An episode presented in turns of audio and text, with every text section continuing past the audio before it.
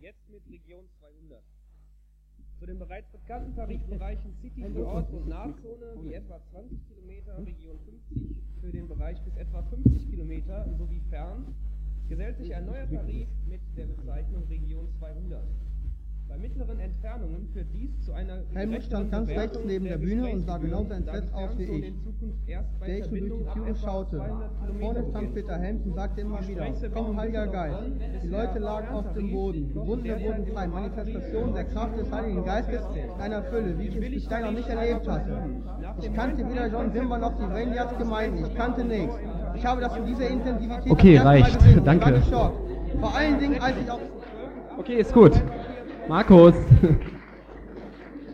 ja. Es war vorhin die ganze Zeit die Rede vom Jammertal. Wir werden heute mal über ein Thema nachdenken, was manchmal dazu beiträgt, dass wir in einem Jammertal leben. Es geht ums Reden und ums Hören. Wir haben gerade ein Anspiel gesehen, das habe ich mir nicht ausgedacht, sondern das haben wir mal live ähm, auf einer Jugendfreizeit gemacht. Und zwar, es entstand einfach spontan. Wir saßen zusammen rum einer fing an, was laut vorzulesen. Dann hat ein anderer auch was laut vorgelesen. Und auf einmal lasen sechs, sieben Leute, ungefähr fünf Minuten lang, laut was vor, natürlich was Verschiedenes. Und ich saß mittendrin, habe mir das angehört und habe gedacht, das ist irgendwie faszinierend. Und es ist mir ein bisschen ähm, zu so einem Bild geworden, das ich so im Hinterkopf behalten habe. Es gibt in der Bibel einen wichtigen Vers zum Thema Reden, oder es gibt ganz viele wichtige Verse, aber einer fiel mir relativ spontan dazu ein. Das ist Jakobus könnte ich das andere Mikro auch noch haben? Ich muss hier so.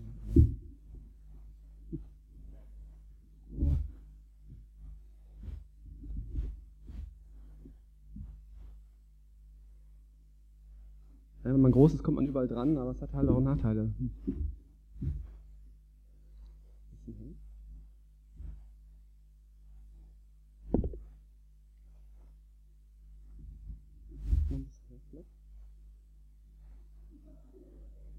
Wir arbeiten dran. Okay, so müsste es gehen.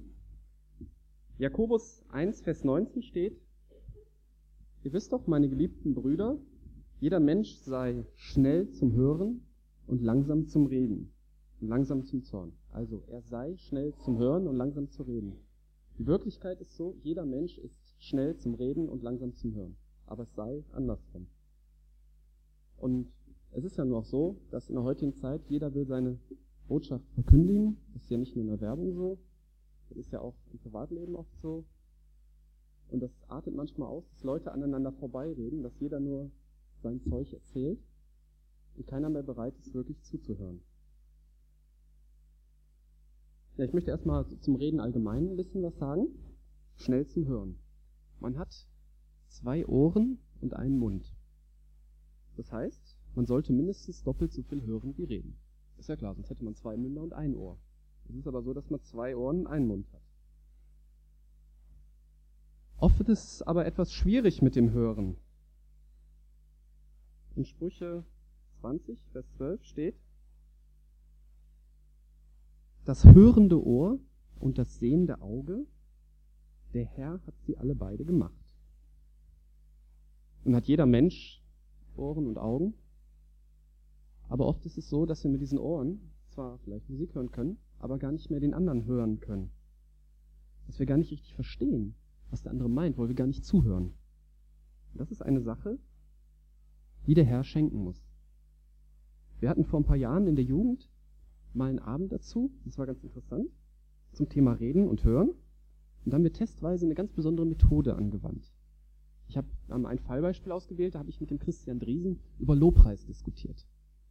Nun haben wir das aber so gemacht, jede Aussage, die der andere gemacht hat, die musste erst wiederholt werden und dann durfte man sein eigenes sagen. Einfach um festzustellen, ob man den anderen verstanden hat.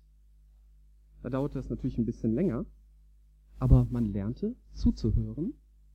Das war ein ganz ruhiger Meinungsaustausch und es war kein Streit ich mir vorstelle, wenn man solche Methoden auch im Fernsehen anwenden würde, da würde Einspruch nicht mehr funktionieren, der heiße Stuhl, das würde dann alles nicht mehr funktionieren, wo die Leute sich ja vernünftig unterhalten würden. Aber das ist eine Sache, die muss man vielleicht auch erst wieder lernen. Also, mindestens doppelt so viel hören wie reden. Dann ein weiterer Vers aus den Sprüchen. Also zu dem Thema habe ich in den Sprüchen sehr viel gefunden. Sprüche 17, Vers 27 und 28. Wer seine Worte zügelt, besitzt Erkenntnis, und wer kühlen Geist bewahrt, ist ein verständiger Mann. Auch ein Narr, wenn er schweigt, kann als weise gelten, wenn er seine Lippen verschließt, als verständig. Langsam zum Reden.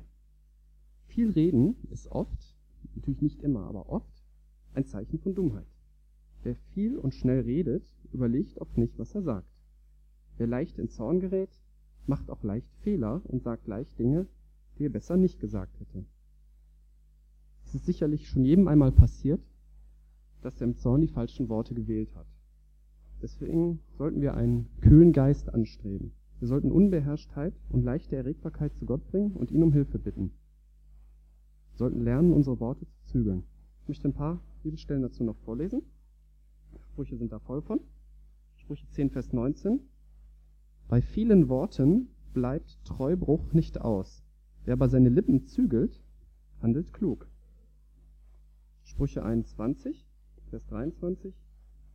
Wer seinen Mund und seine Zunge bewahrt, bewahrt von Nöten seine Seele. Sprüche 29, Vers 20. Siehst du einen Mann, der sich in seinen Worten überhastet? Für einen Toren gibt es mehr Hoffnung als für ihn. Und Sprüche 30, Vers 32.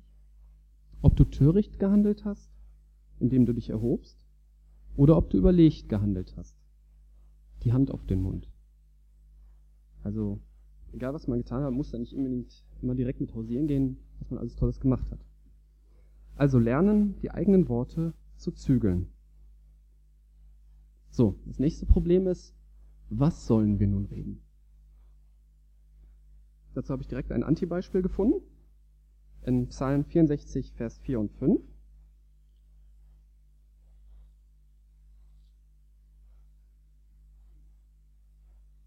Hier geht es um Übeltäter, die ihre Zunge gleich einem Schwert geschärft, bitteres Wort als ihren Pfeil angelegt haben und im Versteck auf den Unschuldigen schießen, plötzlich schießen sie auf ihn und scheuen sich nicht. Bitteres Wort oder andere übersetzen giftiges Wort. Worte als giftige Pfeile. Worte werden in der heutigen Zeit besonders durch Gerüchte zu giftigen Pfeilen. Es gibt ein neudeutsches Wort, habt ihr bestimmt schon mal gehört, das heißt Mobbing. Das steht dafür, wenn Arbeitskollegen einen der ihren durch Tricks und Verleumdungen und Intrigen und so weiter vergraulen wollen. Aber auch bei gedankenlos verbreiteten Gerüchten werden Worte oft zu giftigen Fallen. Oft sind ja Gerüchte nicht irgendwie beabsichtigt gestreut, sondern wird halt so erzählt. Auf unserem Jugendtag letztes Jahr durfte ich dazu ein Seminar machen zum Thema Gerüchte. Und da habe ich am Anfang einen Versuch mit allen Teilnehmern gemacht. Das sah so aus. Ich habe mir drei Geschichten ausgedacht, die aber realistisch waren. Bin mit dem ersten aus dem Seminar rausgegangen, habe ihm die eine Geschichte vorgelesen, bin dann wieder reingegangen, habe den nächsten rausgeschickt. Und der erste hat den zweiten erzählt, dann ging der erste wieder rein, und es kam ein dritter, und der zweite hat dem dritten erzählt und so weiter. Leider die Kassette verlegt, wo ich am Ende aufgenommen habe, was da rauskam. Das war schon sehr beeindruckend. Ich möchte eine dieser Geschichten mal erzählen. Dirk war letztens auf einer Freizeit und hat erzählt, dass er dort ein nettes Mädchen kennengelernt hat. Er sagte, dass sie ihn bald besuchen wolle. Vielleicht war sie auch schon da. Schließlich war, hat er mir das vor zwei Wochen erzählt. Er war letztens auch nicht in der Jugend. Vielleicht hat er den Tag mit ihr verbracht. Hoffentlich machen die keine Dummheiten. Wo übernachtet die denn dann überhaupt? Naja, und am Ende wurde dann weiter erzählt, dass sie schon schwanger ist und dass er deswegen Schwierigkeiten in der Gemeinde hat. Wir haben überlegt, so einen Versuch würde ich gerne auch mal im größeren Maßstab machen. Vielleicht mal in unserer Gemeinde oder sogar auf dem Bujo oder so, so einen richtig großen Maßstab, um einfach mal zu gucken, was am Ende rauskommt. Aber die Auswirkung von solchen Geschichtsentwicklungen über schon über wenige Stationen, die kann sich, kann sich jeder selbst ausmalen. Das ist ja nicht wirklichkeitsfremd. So ähnlich ist es auch schon passiert. Ich habe mir auch mal überlegt, wenn nur jeder, wenn einer eine Geschichte gehört und die nur zwei Leuten weitererzählt, und diese zwei Leute auch wieder zwei Leuten was weitererzählen. Und die auch wieder zwei. Mathematisch gesehen passiert dann exponentielles Wachstum. Dann wissen es erst zwei. Dann wissen es vier. Dann wissen es acht. Dann wissen es 16, 32, 64, 128. Ab der siebten Station weiß es dann die ganze Gemeinde. Und man hat es nicht rumerzählt, man hat es nur zwei Leuten erzählt. Das sollte uns klar machen, ähm, wie gefährlich das ist. Und was, mir, was ich auch gemerkt habe, ist, dass Vermutungen, die man weitererzählt, die werden immer wahr. Ab der dritten Station wird die als wahr weitererzählt. Das ist eine, eine ganz klare Sache. Deswegen seien wir vorsichtig, wenn wir Vermutungen weitererzählen. Als Bibelstelle zu diesem Thema war mir damals besonders Jakobus 3 wichtig geworden. 3, Vers 5 und 6. So ist auch die Zunge ein kleines Glied und rühmt sich großer Dinge. Siehe, welch ein kleines Feuer, welch einen großen Wald zündet es an. Auch die Zunge ist ein Feuer. Als die Welt der Ungerechtigkeit erweist die Zunge sich unter unseren Gliedern, als diejenige, die den ganzen Leib befleckt und den Lauf des Daseins entzündet und von der Hölle entzündet wird. Mit dem Waldbrand. Wir kennen das Bild, oder das Bild, ähm, wir, wir haben das sicherlich schon mal gehört, dass manche Waldbrände durch eine kleine Zigarettenkippe ausgelöst werden oder sogar durch eine Glasscheibe, wo das Sonnenlicht so gebündelt wird und ein winziges Stück Stroh entzündet und wo dann nach ein paar Tagen Schwebern auf einmal, was weiß ich, ganz Korsika oder so in Flammen steht. Es ist halt das Problem, dass sowas immer ganz klein anfängt. Ich habe da aus, aus Jesus Sirach, das ist ja ein Buch von Apokryphen, wo Luther meinte, gehört nicht zur Bibel, aber ist manchmal nützlich zu lesen. Da habe ich auch was Witziges gefunden. Wenn du ein Gerücht hörst, nimm es mit ins Grab. Hab keine Angst, du wirst davon nicht platzen. Ein Schwachkopf, der etwas verschweigen soll, leidet darunter wie eine Gebärende, die ihr Kind zur Welt bringen will. Jedes Wort, das er in sich behalten muss, schmerzt ihn wie ein Pfeil, der in seinem Oberschenkel steckt. Also das ist schon ziemlich derb, aber es ist was Wahres dran. Ja, das war jetzt ein Antibeispiel. Also Worte, besonders Gerüchte, auch gedankenlos weitererzählte, können als giftige Pfeile wirken. Ja, aber was sollen wir jetzt nun reden? Jetzt möchte ich auch mal ein paar positive Beispiele anführen aus der Bibel. Erstmal was ganz Grundsätzliches. In Matthäus 5, Vers 37 steht, es sei aber eure Rede ja, ja, nein, nein. Was darüber hinausgeht, ist vom Bösen.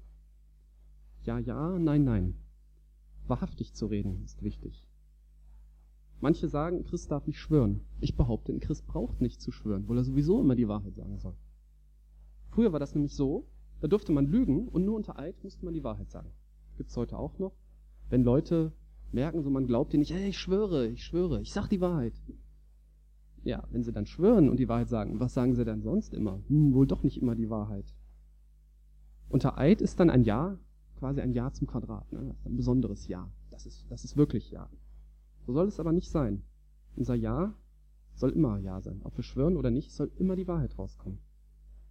Jesus wurde übrigens selbst mal unter Eid genommen und er hat es nicht abgelehnt. Matthäus 26 bis 63 vom Hohen Rat wurde, wurde ihm gesagt, ich beschwöre dich, sag, bist du der Sohn Gottes. Und Jesus sagt, du sagst es. Also, grundsätzlich die Wahrheit sagen. Dann ist auch noch wichtig, wie man redet. Sprüche 12, Vers 25. Kummer im Herzen des Mannes drückt es nieder, aber ein gutes Wort erfreut es. Luther übersetzt gutes Wort, freundliches Wort. Da gibt's nicht viel zu, zu sagen. Ich denke, das hat jeder schon mal erlebt, wie gut ein freundliches Wort tun kann. Oft muss uns Gott Freundlichkeit schenken. Und Gottes Kraft kann man das, wir haben ja vorhin vom Jammertal geredet, da kann man das Jammern auch mal beiseite schieben, einen Blick auf die Ewigkeit bekommen und dann auch wirklich freundlich auch zu anderen sein, auch wenn es einem vielleicht selbst nicht so gut geht. Geht nicht darum, dass man so heuchlerisch freundlich ist. Kennen Sie das Wort aus dem Volksmund, ne? Dieses scheißfreundlich. Und es geht darum, dass man echt freundlich ist. Und das kann einem Gott auch schenken. Dann gibt's einen Vers in Kolosser 4, Vers 6, der das alles so ein bisschen zusammenfasst. Kann ich auch noch vorlesen? Also, manche blättern ganz schön mit, finde gut. Euer Wort sei alle Zeit in Gnade, mit Salz gewürzt. Ihr sollt wissen, wie ihr jedem Einzelnen antworten sollt. Das ist das Reden eines Christen. Reden in Gnade. Seid barmherzig mit denen, über die ihr redet. Gerüchte sind oft sehr ungnädig und unbarmherzig, weil der Betreffende sich nicht wehren kann und sie oft auch gar nicht wahr sind oder verfälscht sind. Und auch wenn man jemandem direkt die Wahrheit sagt, gibt es verschiedene Möglichkeiten. Man kann es in einer sehr unbarmherzigen, harschen Art und Weise sagen, was sicherlich auch manchmal sein muss, ganz klar. Und man kann aber auch sehr oft einen liebevollen, gnädigen, ermunternden Weg finden, wo genauso die Wahrheit rüberkommt. Der Ton macht die Musik. Reden in Gnade.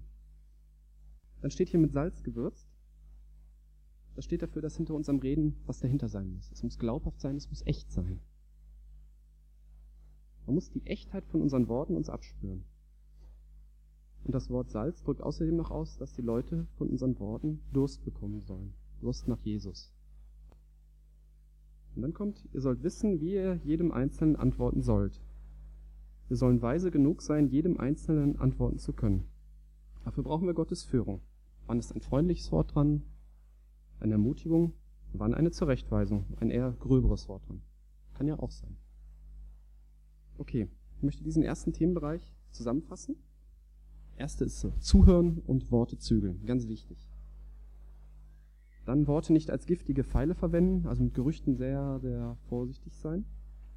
Dann wahrhaftig, freundlich, barmherzig, echt und weise reden. Machen wir eine kurze Pause.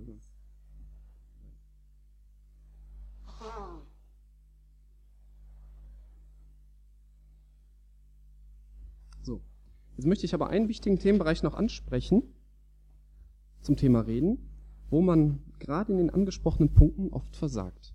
Und das ist der Bereich Meinungsverschiedenheiten und Auseinandersetzungen. Das ist ja auch ein sehr schwieriges Thema. In 2. Timotheus 2, Vers 14 steht, dies bringe in Erinnerung, indem du eindringlich vor Gott bezeugst, man solle nicht Wortstreit führen, was zu nichts nütze, sondern zum Verderben der Zuhörer ist. Also keinen verderbenden Streit. Es ist aber oft sehr schwierig zu beurteilen, ob eine Meinungsverschiedenheit wichtig zu diskutieren oder ein sinnloser verderbender Streit ist. Das ist ganz klar. Und das muss man sicherlich von Fall zu Fall abwägen. Aber oft führt auch schon die Art und Weise, wie man eine Meinungsverschiedenheit austrägt, zu verderbensähnlichen Zuständen. Also auch bei Streits, die notwendig sind, geht auch sehr viel kaputt, weil man ihn vielleicht in der falschen Weise führt. Das Wort Auseinandersetzung drückt dieses Problem sehr schön aus. Auseinandersetzung ist heutzutage ein vornehmer Ausdruck für Streit geworden. Ne? Politische Auseinandersetzung, da ist da so ein kleiner Krieg mit gemeint. Die Herkunft des Wortes Auseinandersetzung könnte daher kommen, dass man sich bei einer Auseinandersetzung auseinander, also voneinander wegsetzt, die Stühle auseinanderschiebt, sich trennt. So eine Auseinandersetzung bringt Menschen auseinander. Nun gibt es aber auch eine biblische Auseinandersetzung in Apostelgeschichte 11.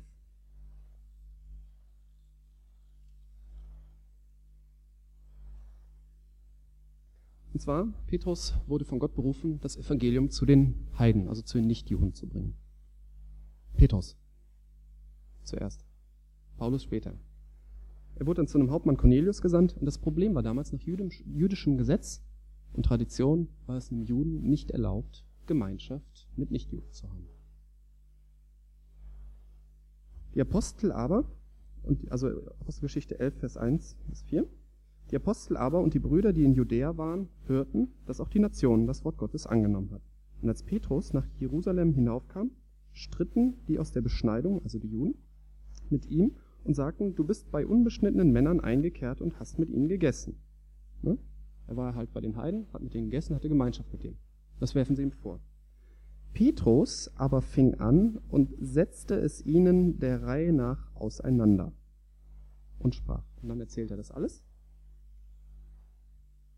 dass er eine Erscheinung gehabt hat, wie dann die Leute gekommen sind, wie er denen das Evangelium erklärt hat, wie zweifelsohne der Heilige Geist auf die gefallen ist.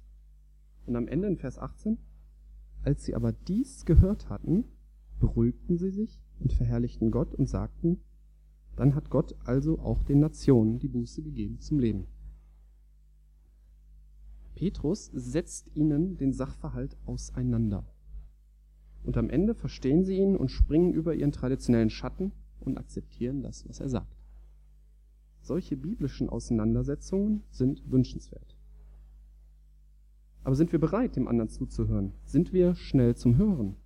Oder legen wir unsere Meinung fest, bevor wir uns die Meinung des anderen auseinandergesetzt haben lassen?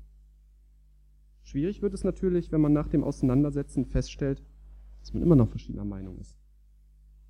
Aber wenn man den anderen wirklich verstanden hat, dann führt so eine Auseinandersetzung meist nicht dazu, dass man sich auseinandersetzt, also voneinander wegsetzt. Das wurde auch bei dem Jugendthema, wo ich vorhin von erzählt habe, deutlich. Man lernt, Sachthemen von Personen zu trennen.